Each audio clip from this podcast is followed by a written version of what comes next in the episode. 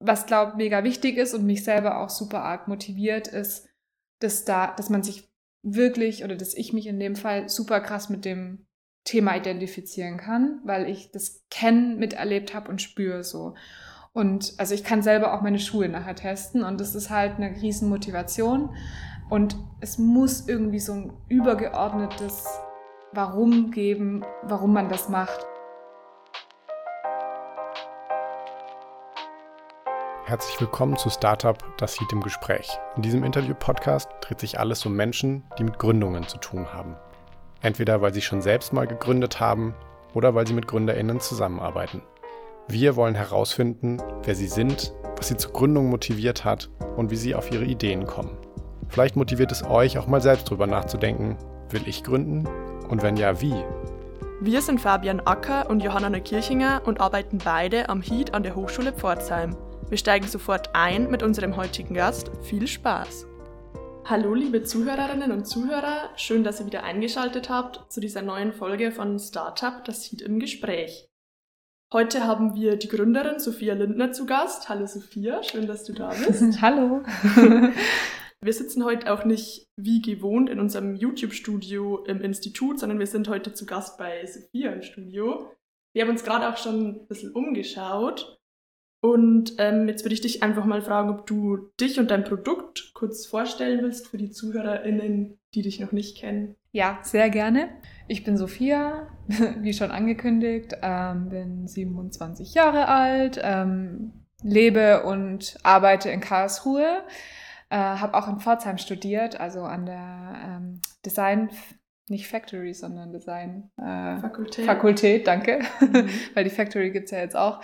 Und ähm, genau, bin also Industriedesignerin beziehungsweise Produktdesignerin, ähm, habe auch einen Tanz-Background. Also ich habe 14 Jahre lang klassisches Ballett getanzt, war ein Riesenhobby von mir. Ähm, und habe dann irgendwann genau Design angefangen zu studieren, anderes Riesenhobby von mir und habe das beides dann verschmolzen.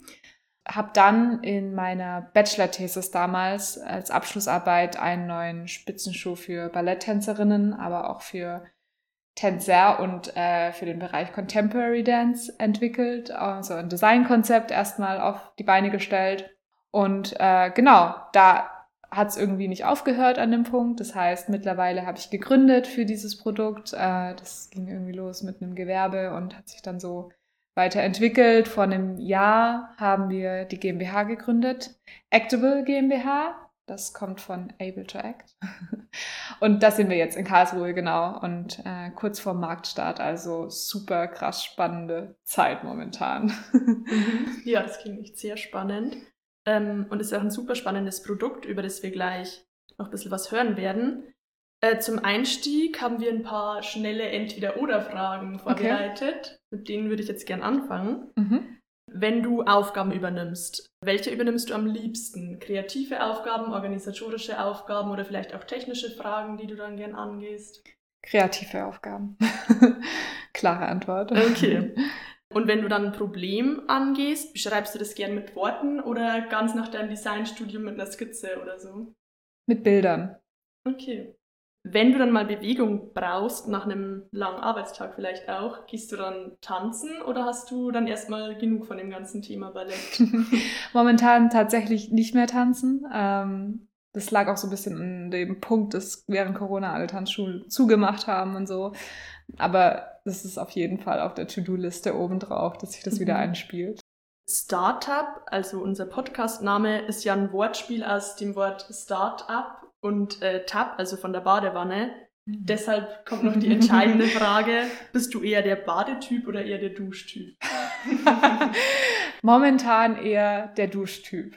Ich finde ja. Duschen, äh, das ist halt ja mehr so für immer mal und äh, Baden ist mehr so für mal nach einer langen Zeit und dann aber auch richtig genießen.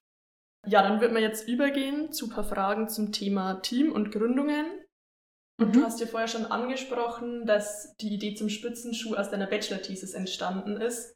Magst du uns da mal kurz erzählen, wie du so auf die Idee gekommen bist? Was war da der mhm. Prozess? Ja, sehr gern. Also genau, äh, ich habe ja auch 14 Jahre lang Ballett getanzt. Daher kommt auch so, denke ich mal, die Ursprungsidee. Also man kriegt halt mit, was die Probleme sind. Man merkt irgendwie, okay, das sind irgendwie Menschen, die sich krass ihre Füße zerstören, also wirklich brutal zerstören, also die irgendwie bluten zum Teil, komplett aufgerieben sind. Ähm, die Knochen deformieren sich. Ich meine, irgendwie ein ganz, ganz schönes Beispiel ist auch einfach, dass man äh, so circa zwei Größen, also zwei Schuhgrößen als professionelle Tänzerin mit der Zeit verliert, weil die Füße so gestaucht werden und man kann sich vorstellen, dass das nicht so gesund ist. Halt eben dann auch so ein bisschen der Blick als Produktdesignerin ähm, und man lernt ja als Produktdesignerin irgendwie, dass man Probleme lösen soll und ähm, versucht dauernd irgendwie was, was besser zu machen. Und das ist auch so eine Motivation, die man in sich trägt. Und wenn man dann eben mit diesem Designblick auf, auf dieses Feld schaut, dann merkt man ganz klar, da ist Nachholbedarf oder da muss man was tun. Da geht es einmal darum, das ganze Thema gesundheitlich ähm, auf das nächste Level, beziehungsweise mal annähernd äh, normal zu machen, ähm, wenn man das irgendwie vergleicht mit äh, ja, Sneakern, da geht ja so viel, oder mit Fußballschuhen oder keine Ahnung, gibt so viel bessere Beispiele wo Materialinnovation stattfindet, wo einfach ein ganz anderer Produktentwicklungsprozess auch dahinter steht, auch natürlich viel, viel Geld zum Teil. Ähm, aber da kann man sich schön inspirieren lassen auf der einen Seite und da kann man auch viel lernen. Und da kam eigentlich dann auch so ein bisschen alles zusammen. Das heißt, ich habe mir überlegt, wie könnte ich das, das gesundheitliche Thema verbessern. Auf der anderen Seite das Thema Verschleiß ähm, weil Spitzenschuhe, und das ist immer noch so absurd, aber die halten nur einen Tag im professionellen Tanz. Und das ist total, total verrückt, wenn man sich überlegt, dass ähm, eine Tänzerin auch noch ganz viel Zeit braucht, um den Schuh zu präparieren. Also die muss ähm, den Schuh äh, vorbearbeiten im Sinne von Bänder annähen, diese klassischen rosa Satarbänder. Mhm dann äh, irgendwie näht sie vorne eine Borde ran, sie ähm, schlitzt die Sohle auf, damit die mehr Grip hat. Die bricht die Sohle vor, weil die viel zu fest und hart ist. Und was dann passiert, ist einfach, dass der Schuh halt ganz viel Risse bekommt im Material. Durch die Beanspruchung, also durch die Bewegung ermüdet das Material und der ist durchgetanzt und man kann gar nicht mehr auf der Spitze stehen. Und dieses, dieser Prozess passiert halt innerhalb von einem Tag, was super kurz ist, gar nicht, gar nicht nachhaltig. Mhm. Also das wollte ich auch ändern. Genau, und dann ähm, eigentlich ganz klassisch so der Designprozess. Ich habe mir halt überlegt, so ähm, wie, was könnte man ähm, sich auch abschauen tatsächlich aus der Schuhindustrie da draußen, was irgendwie schon gibt und was passt perfekt für diesen Bereich. Und ich meine, Füße sind ein super individuelles Thema. Da geht es dann ganz viel um Individualisierung, um ähm, wir arbeiten viel mit 3D-Druck dass man die Sohle perfekt auf die Tänzerin anpasst. Und genau, also unser Produkt letztendlich besteht aus einer Sohle und aus einer Skin, also wie so eine zweite Haut, die über die Sohle drüber kommt. Ähm, die kann man auch austauschen. Und die Sohle hält eben entsprechend viel, viel länger, bis zu fünfmal länger, weil die ähm, ganz anders aufgebaut ist. Sie ist 3D gedruckt, also aus einem anderen Material schon mal, aus dem TPU und hat Einschnitte an der Unterseite. Das heißt, die biegt sich in eine Richtung sehr flexibel, da wo man es braucht, wenn man läuft, wenn man Bewegungen macht. Und in die andere Richtung ist es sehr stabil, weil man da eben die Stabilität kriegt, wenn man auf der Spitze steht und sich diese Einschnitte, also die Segmente schließen und blockieren. Mhm. War die Entstehung der Idee eher aus einem Designprojekt heraus? Mhm. Oder war das da dann auch schon so die Herangehensweise, wie kann ich jetzt den Schuh grundsätzlich neu aufbauen? Also für mich geht es, ist es untrennbar. Aus der Funktion entsteht irgendwie auch das Design. Also aus der Idee, was zu verändern. Das heißt, da ist erst die Idee oder der Wunsch nach der Veränderung, dann folgt die Idee, wie man die Veränderung oder diesen Mehrwert schaffen könnte durch eine neue Geometrie oder durch irgendwie neues Material und so weiter. Und dann kommt die Umsetzung, die eben sichtbar wird durch das Design und da, also auch das Design hat eine Funktion, also eine ästhetische Funktion, die sehr, sehr wichtig ist in dem Sport. Also Tänzerinnen sind auch super picky und die, ich meine, die gucken sich irgendwie tagelang im Spiegel an. So das komplette Training findet vorm Spiegel statt. So deswegen ist es super wichtig und es geht halt eigentlich, also die ästhetische Aufgabe dieses Spitzenschuhs ist eben das Bein optisch zu verlängern und eben eine Eleganz da reinzubringen. Und wenn es nachher aussieht wie ein Sneaker mit einer fetten Sohle und irgendwie voll viel Applikation und so, dann ist das Ziel definitiv irgendwie verfehlt und dann wird es auch nicht angenommen. Und das ist halt, also da gibt es viel Potenzial, dass man das irgendwie doch ein bisschen auf ein modernes Level hebt und irgendwie mehr Varianz reinbringt. Aber ich glaube, man muss erstmal anfangen, irgendwie das so unsichtbar wie möglich zu machen und ähm, ja, eben so eine zweite Haut zu generieren, die perfekt in der Funktion für die Tänzerin ähm, fungiert und einfach sie als Athletin unterstützt, als Tool. Und wann und wie hast du dich dann dazu entschieden, aus der Idee ein Unternehmen zu gründen? Was war dann also der Prozess, nachdem du dann deinen Bachelor abgeschlossen hast? Das, das ist so passiert, so schnell konnte ich gar nicht gucken. Mhm. Das ist nämlich alles während der Bachelor-Thesis passiert eigentlich. Und zwar hatte ich schon davor, also oder währenddessen, ähm, mich für einen Preis beworben äh, mit dem Konzept. Da war gerade die Deadline, so einen Tag davor oder einen Abend davor. Und ich so, oh, okay, cool, da muss ich mich noch schnell anmelden. Das wird wahrscheinlich eh nichts, aber hat irgendwie geklappt.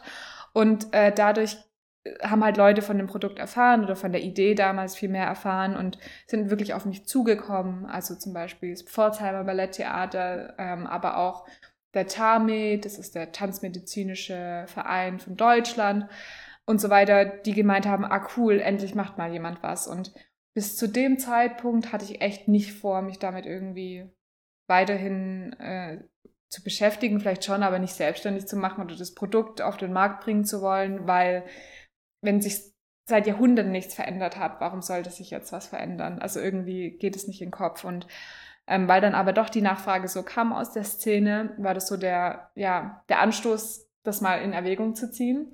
Und dann wurde ich eingeladen auf den Internationalen Kongress der Tanzmedizin in Frankfurt damals, um die Idee vorzustellen. Und das war eigentlich so der Punkt, wo ich mich dann irgendwie schnell um Patent noch kümmern musste, weil es hieß, okay, wenn du dann mal da weiter was ernsthaft draus machen solltest, dann bevor du es veröffentlichst, solltest du dich um das Patent kümmern.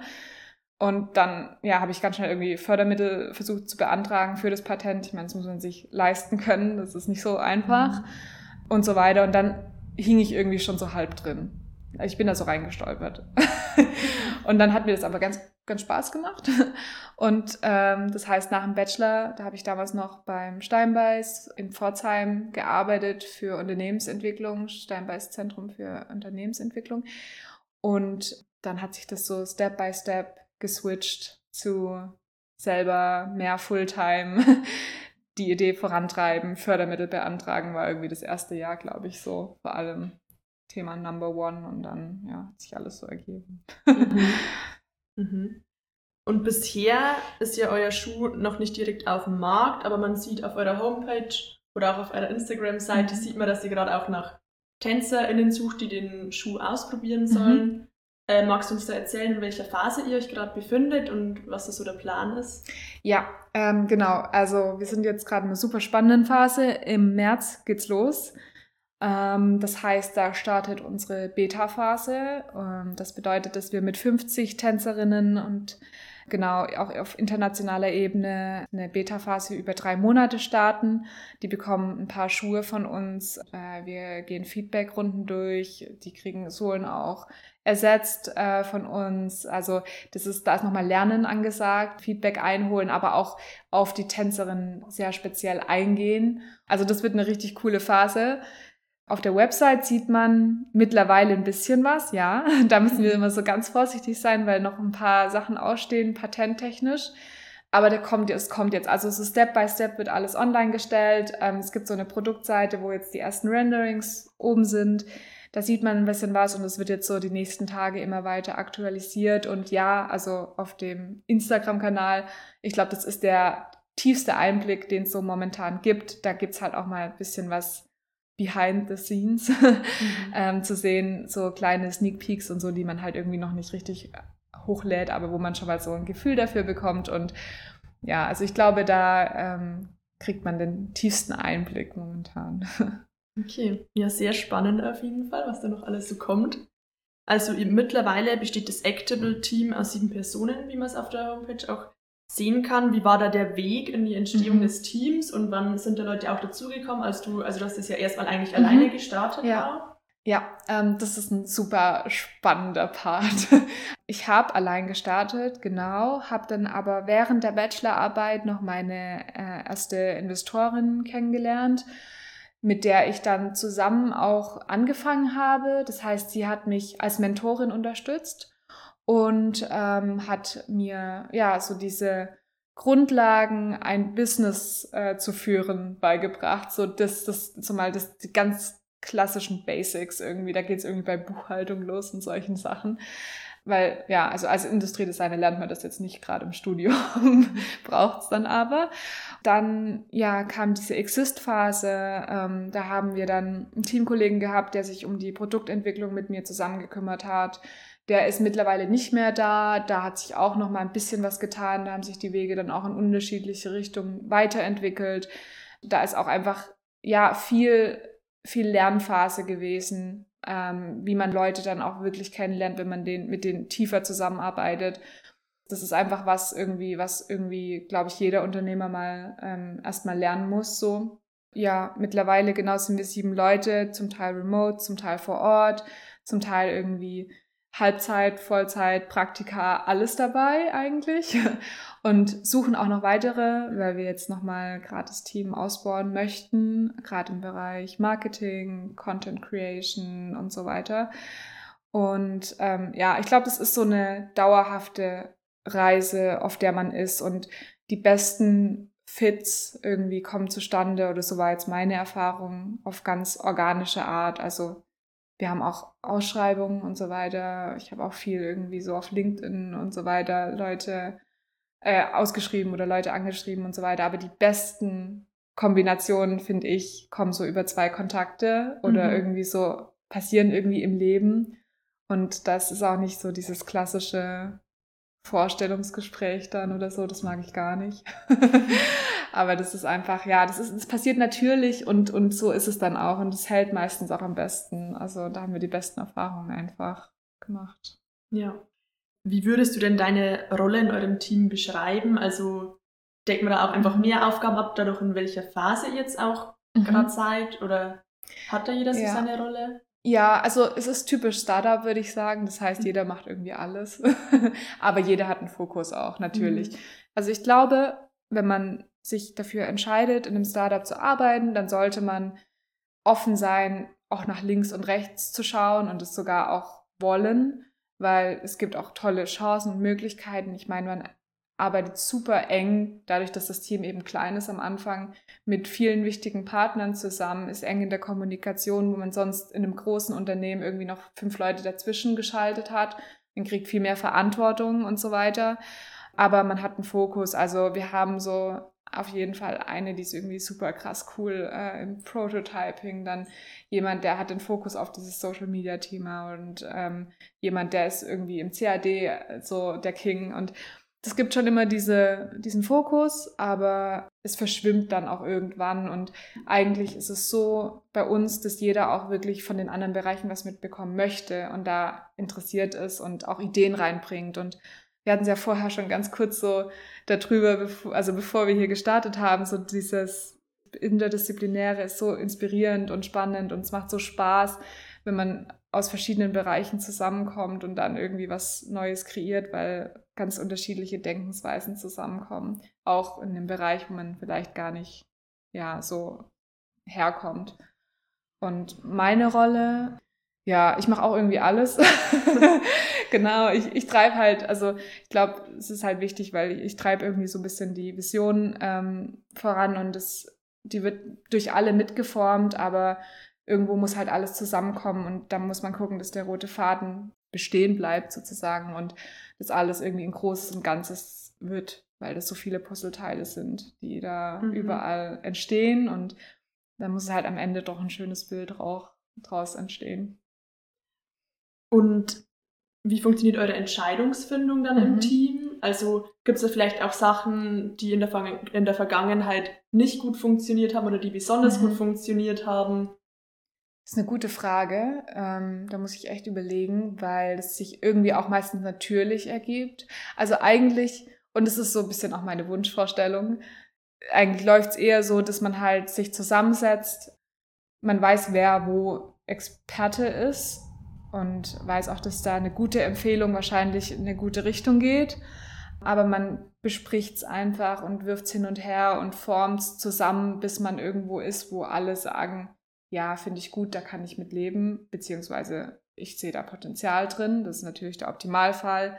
Klar, ich denke schon, dass es irgendwie auch Themen gibt, wo die Antwort nicht die erste Wahl von jedem war, aber wo am Ende dann doch alle durch gute Argumente auf einen Nenner kommen und sagen, ja, doch, finde ich gut. Weil, also es ist halt super wichtig, dass am Ende auch alle dahinter stehen, weil diejenigen, die es dann umsetzen sollen, die müssen auch irgendwie das fühlen, dafür brennen oder beziehungsweise das für gut befinden. Also sonst ist es immer schwierig, wenn man irgendwas macht, was man total falsch findet, dann ist auch nicht so viel Motivation da, glaube ich. Also bis jetzt läuft es ganz gut, aber ich glaube, das wird auch komplexer, je größer das Team wird. Deswegen bin ich gespannt, was kommt. ja.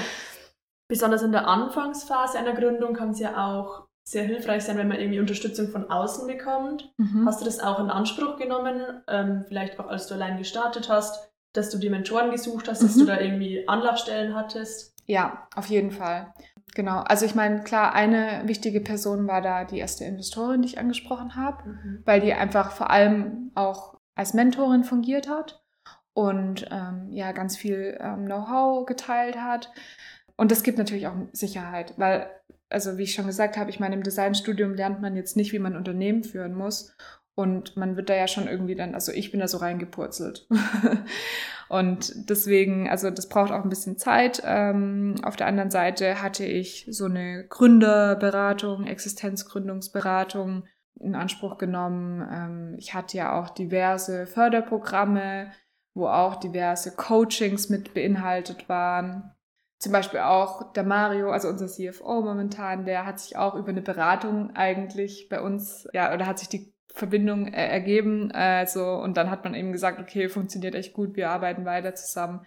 Also, das finde ich schon was sehr Gutes. Man muss halt immer wieder das Thermometer reinhalten und schauen, an welchem Punkt man gerade ist und was einen auch weiterbringt, weil man entwickelt sich weiter und die, die Leute, die einen auch weiterbringen, ähm, ändern sich so. Also ich glaube, es gibt für jede Phase jemand, der da gut supporten kann. Aber ähm, ich habe auch gemerkt, dass es gewisse irgendwie Beraterinnen oder CoachInnen gab, die dann einfach nicht mehr passend für die Phase waren und um den nächsten Step jemand Neues gebraucht habe. Habt ihr gerade auch Mentoren an eurer Seite jetzt in der aktuellen Phase mhm. oder seid ihr gerade eher so allein unterwegs? ähm, das ist eine gute Frage, weil Mentor ist irgendwie auch ein großes Wort und mhm. das kann, finde ich, auch Familie, Freunde und Co. sein. Also das muss nicht unbedingt jemand sein, der so offiziell Geld dafür verlangt oder irgendwie den Titel trägt. Ähm, deswegen, ich glaube, Mentoren sind immer da.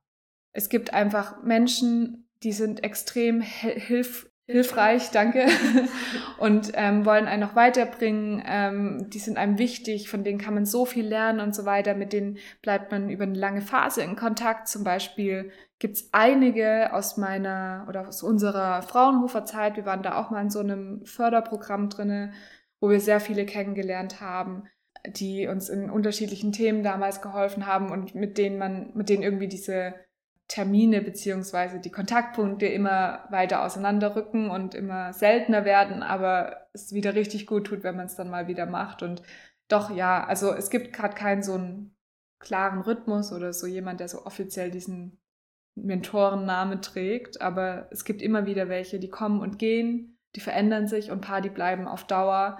Und ähm, ja, also ich finde es super wertvoll. Es macht echt, macht echt viel aus. Mhm. Du hast jetzt auch schon angesprochen, dass ihr äh, die Exist-Förderung ähm, erhalten habt mhm. oder auch vom Fraunhofer Institut eine Förderung erhalten habt. Ihr habt auch letztes Jahr, glaube ich, den Arthur Fischer Preis ja. erhalten. Wie entscheidet ihr das, wo ihr euch da vielleicht auch anmeldet für so Preise und welche Rolle spielt das Ganze in eurem Prozess auch oder auf eurem Weg? Irgendwie ergibt sich immer organisch. Also so ein bisschen wie beim ersten Mal, als ich dann irgendwie so einen Tag davor gesehen habe, oh cool, das könnte passen, ich melde mich noch schnell an. Ähm, so, das, das passiert immer wieder, dass irgendwie noch so im E-Mail-Postfach was reinflattert. was plötzlich cool klingt. Und es kam, glaube ich, schon drei oder vier Mal. Mit dem vierten Mal ist es mir dann so richtig aufgefallen, weil dann irgendwie ganz dick drüber steht, Deadline bis morgen oder so. Dann guckt man halt doch nochmal drauf.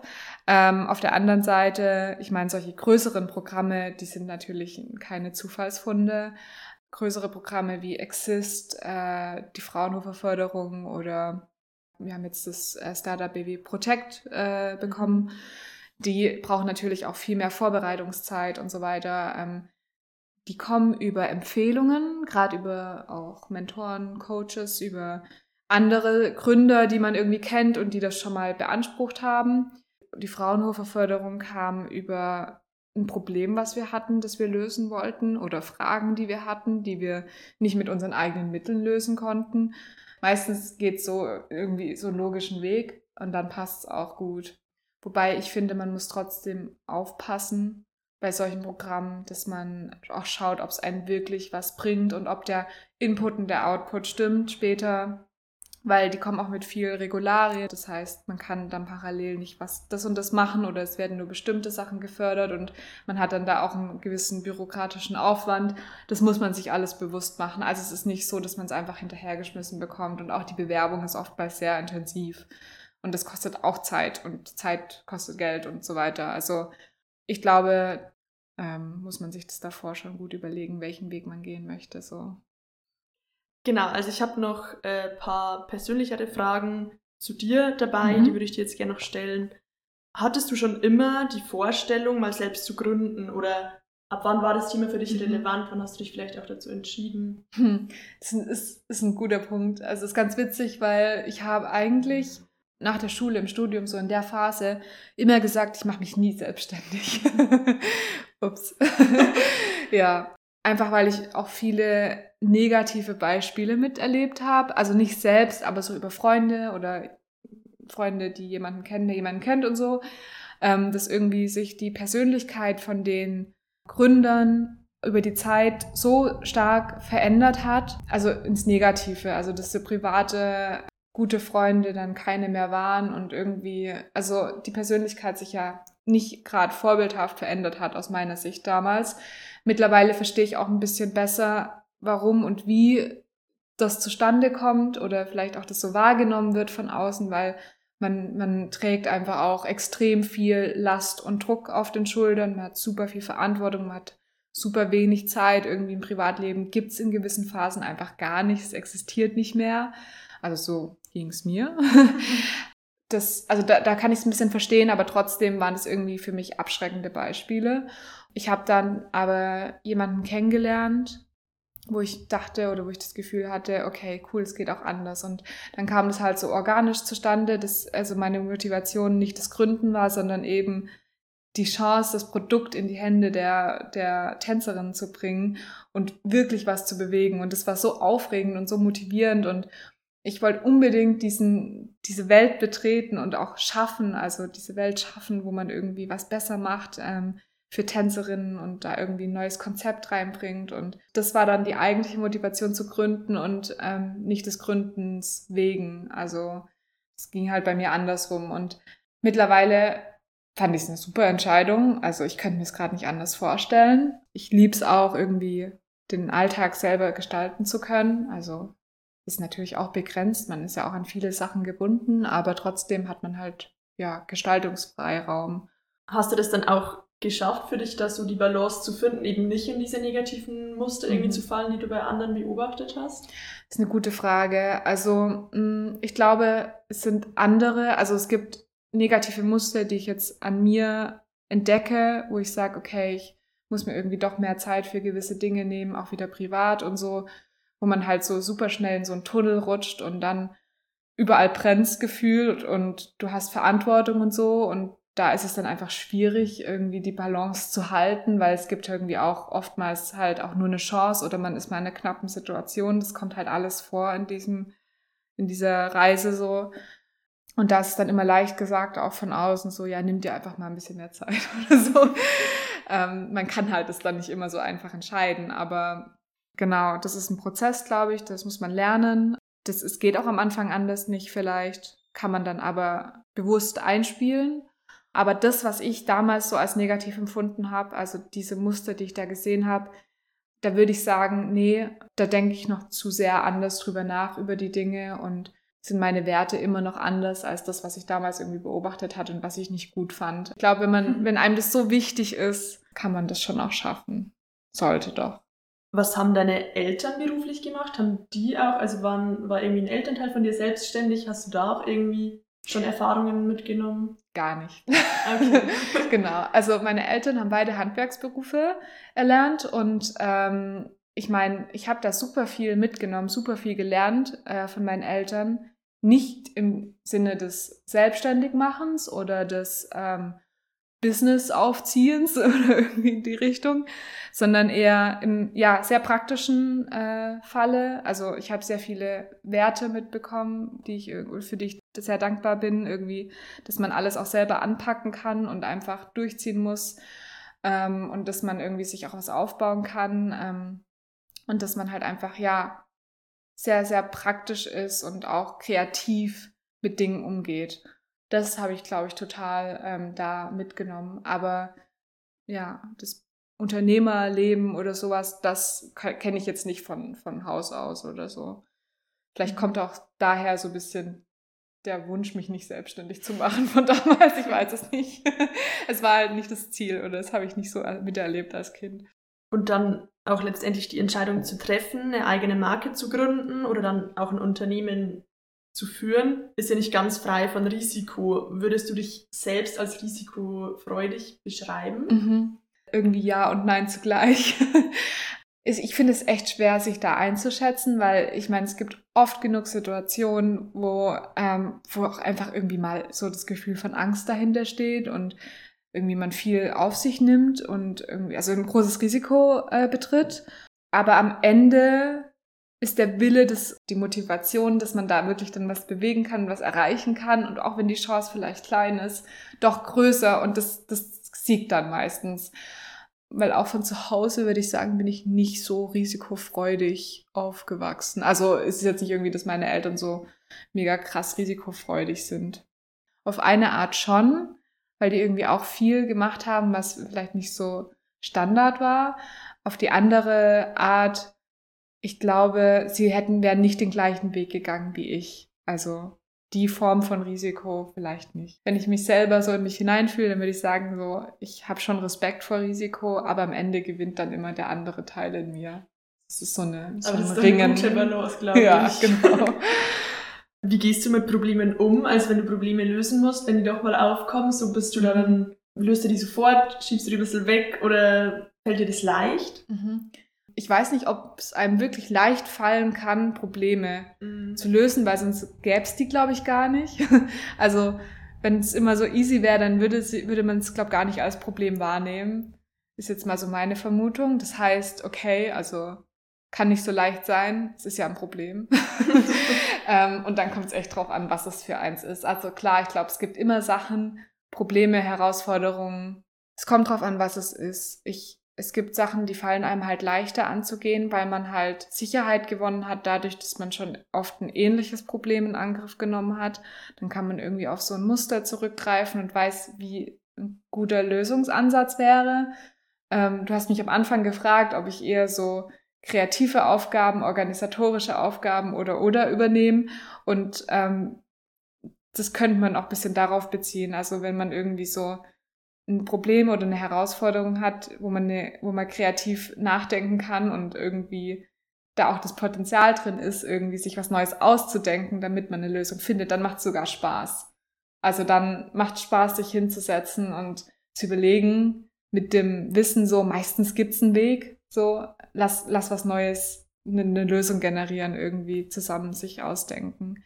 Aber klar, natürlich gibt's auch irgendwie Probleme, so, wo man erstmal so richtig ja, die, die richtig schwer wiegen und wo man erstmal so irgendwie nachdenken muss und vielleicht auch ja lieber nochmal ein, zwei Nächte drüber schläft und nicht so, ja, so zack, zack, äh, da mit irgendeinem Vorschlag oder einer Lösung kommt, sondern sich auch ein bisschen Zeit gibt, um eine gute Lösung zu finden. Und ja, am Ende löst sich alles, aber manchmal dauert es halt einfach lang.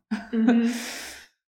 Gibt es rückblickend auch Dinge, die du heute vielleicht anders gemacht hättest in Bezug auf die Gründung? Das habe ich mich auch schon oft gefragt. Jein. Also vielleicht schon, wenn man rückblickt. Auf der anderen Seite finde ich auch in allem wieder was Gutes. Also meistens hat sich aus allem, was vielleicht erst ein bisschen schwierig oder so weiter erweist oder erwiesen hat, was Neues ergeben, was anderes, was nicht vorgesehen war oder so. Oder ich habe irgendwie ich meine, man kennt es ja auch aus dem privaten Bereich. Vielleicht beendet man irgendwann mal eine, eine, Beziehung zu einem Menschen und dadurch ergibt sich aber eine neue, die eben ein ganz anderes Potenzial hat und dann aber rückblickend wichtig für den Weg war. So und, wenn es auch nur Erfahrungen sind, also manche Prozesse, die vielleicht länger gedauert haben, wo ich jetzt heute sage, okay, ja, mit meinem Know-how oder mit meiner Erfahrung würde ich es jetzt anders machen. Das ging halt nicht anders. Also das wäre, glaube ich, utopisch zu denken, dass ich es gern anders hätte machen sollen, so, weil ich habe damals die Erfahrung nicht gehabt und musste die erst lernen. Und wenn ich damals diese Zeit nicht dafür gehabt hätte, dann hätte ich heute nicht das Know-how oder die Erfahrung, wie ich in Zukunft mit solchen Sachen umgehe. Deswegen glaube ich nicht, also so im Generellen, so im, im, wenn man das jetzt ein bisschen philosophischer betrachtet, so im Leben, dass man Sachen hätte anders machen sollen oder können überhaupt. Das ist halt, das sind halt alles irgendwie Lessons so und die machen am Ende das aus allem, was man halt dann ist. Ja, das stimmt. Das ist tatsächlich alles immer im Prozess. Genau, ja. Den man vielleicht auch gar nicht so runterbrechen kann auf irgendwie die eine Entscheidung, die man anders treffen hätte sollen. genau, so. ja, das glaube ich auch. Ja, dann habe ich zum Abschluss jetzt noch äh, die Frage, welchen Tipp du vielleicht auch Menschen mit auf den Weg geben würdest, die selbst gründen wollen. Oder was hättest du eben damals gern gewusst, als mhm. du in das ganze Business so eingestiegen bist? Also so ganz so spontan, ich antworte mal einfach aus dem Bauchgefühl jetzt. Mhm. Was glaube mega wichtig ist und mich selber auch super arg motiviert, ist, dass da, dass man sich wirklich oder dass ich mich in dem Fall super krass mit dem Thema identifizieren kann, weil ich das kennen, miterlebt habe und spüre so. Und also ich kann selber auch meine Schuhe nachher testen und das ist halt eine riesen Motivation. Und es muss irgendwie so ein übergeordnetes Warum geben, warum man das macht. Also es darf nicht nur, glaube ich, man sollte nicht nur gründen, weil man gern gründen würde, so, weil es kommen Ups and Downs und wenn man jetzt nicht mit einer Exit-Strategie an die Sache geht und eh nur was hochzieht, weil man es gleich wieder verkaufen möchte, so, und das wirklich auf längerfristig ansetzen möchte, dann glaube ich, ist es essentiell, dass man so ein größeres oder einen tieferen Grund in der Sache sieht, weil, wie gesagt, es kommen diese Täler und da kommt man halt nur gut durch, wenn man auch wirklich weiß, warum man das macht und diese Motivation so groß ist und man manchmal vielleicht auch denkt, und wenn ich daran nichts verdiene, egal, so, weil ich habe irgendwie was gut gemacht, so, ich habe was besser gemacht und also das hilft einem halt extrem. Natürlich sollte das am Ende nicht so sein, dass man dann gar keinen kein Verdienst darin hat. Ich glaube, wenn was so sein soll und erfolgreich wird, dann springt auch immer irgendwie so der monetäre Faktor am Ende bei mit raus, weil, weil es wirklich gebraucht wird. Aber man braucht halt so dieses Mindset, glaube ich, um auch durch Täler gehen zu können und dran zu bleiben. Also das heißt, ich glaube, ein richtig wichtiger Faktor zum Gründen ist Ausdauer.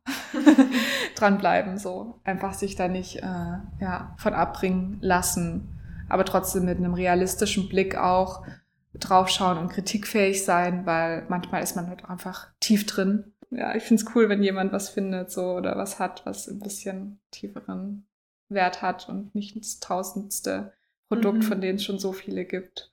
Ja, das ist doch dann ein schönes Schlusswort. Dann sage ich auf jeden Fall vielen Dank für das schöne Gespräch und wir wünschen dir und deinem Team weiterhin alles Gute, dass das auch alles klappt mit der nächsten Phase. Dankeschön. Vielen Dank. Hat Spaß gemacht. Mir auch. Schön.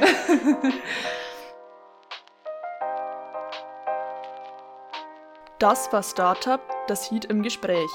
Dieser Podcast ist eine Produktion vom HEAT, dem Institute for Human Engineering and Empathic Design. Wir werden gefördert von der Karl-Schlecht-Stiftung. Unser Institut unterstützt die interdisziplinäre Zusammenarbeit aller drei Fakultäten an der Hochschule Pforzheim, mit dem Ziel, die Gründungskultur in Deutschland zu stärken. Wir wollen Studierenden die Möglichkeit geben, sich zu innovativen und unternehmerischen Persönlichkeiten zu entwickeln. Wenn ihr Ideen oder Vorschläge habt, wen wir zu uns einladen könnten oder Fragen und Anregungen, schreibt uns gerne. Die Infos findet ihr in den Show Notes. Ihr findet unseren Podcast auf Spotify, Apple Podcasts und bei SoundCloud. Abonniert uns gerne, dann verpasst ihr keine neue Folge. Bis zum nächsten Mal, wir freuen uns.